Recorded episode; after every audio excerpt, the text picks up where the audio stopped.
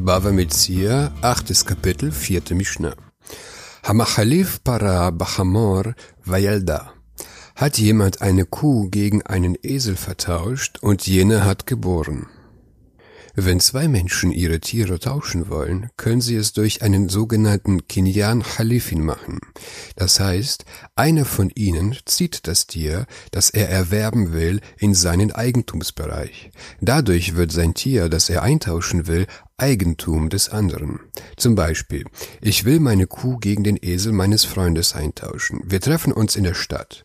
Mein Freund bringt seinen Esel mit, aber meine Kuh ist noch zu Hause. Ich nehme den Esel an mich und ziehe ihn zu mir.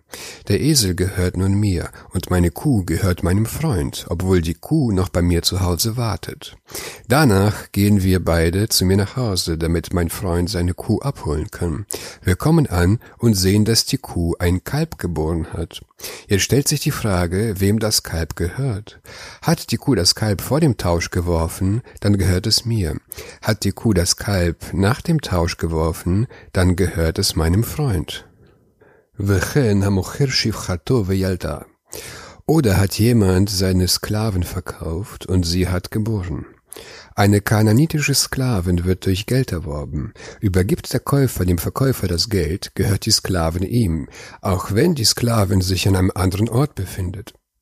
Der Käufer kommt, um die Sklavin abzuholen, doch in der Zwischenzeit hat sie geboren. Wem gehört das Kind?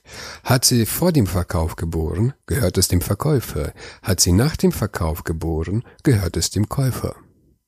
Die Mishnah lehrt hier ausdrücklich, dass die Sklavin durch Geld erworben wird, im Gegensatz zu der Kuh, die durch das Ziehen erworben wird.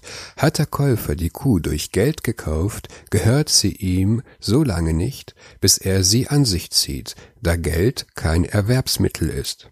Zum Beispiel, ich verkaufe eine Kuh und der Käufer gibt mir Geld. Die Kuh gehört so lange noch mir, bis der Käufer sie die Kuh zu sich zieht. In unserem Fall wir gebe es keinen Zweifel, dass das Kalb mir gehört. זה אומר עד שלא מכרתי, וזה אומר מי שלקחתי, יחלקו. Dieser sagt, bevor ich verkauft habe, hat die Geburt stattgefunden, und der Käufer sagt, es geschah, nachdem ich gekauft habe. So teilen sie.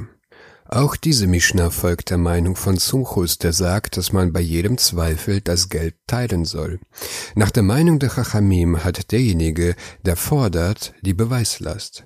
In unserem Fall sagen die Chachamim, das Kalb oder das Kind gehört demjenigen, in dessen Besitz es sich befindet, solange die Gegenpartei einen Beweis anführen kann sagt die Mishnah weiter, היו לו שני עבדים, אחד גדול ואחד קטן, וכן שתי שדות, אחת גדולה ואחת קטנה, הלוקח אומר גדול לקחתי, ועלה אומר איני יודע, זכה בגדול.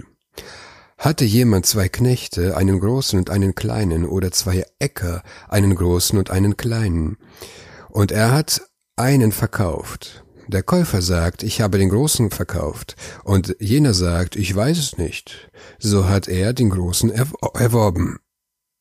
Wie in der zweiten Mishnah, so ist auch hier der Fall. Der Angeklagte weiß nicht, ob er dem Ankläger einen großen oder einen kleinen Acker verkauft hat. Er gibt nur zu, ihm etwas verkauft zu haben. Mit anderen Worten sagt er, ich habe ihm den kleinen Acker verkauft, über den Rest weiß ich nichts. Da er nun die Forderung des Klägers zum Teil zugibt, muss er einen Schwur leisten.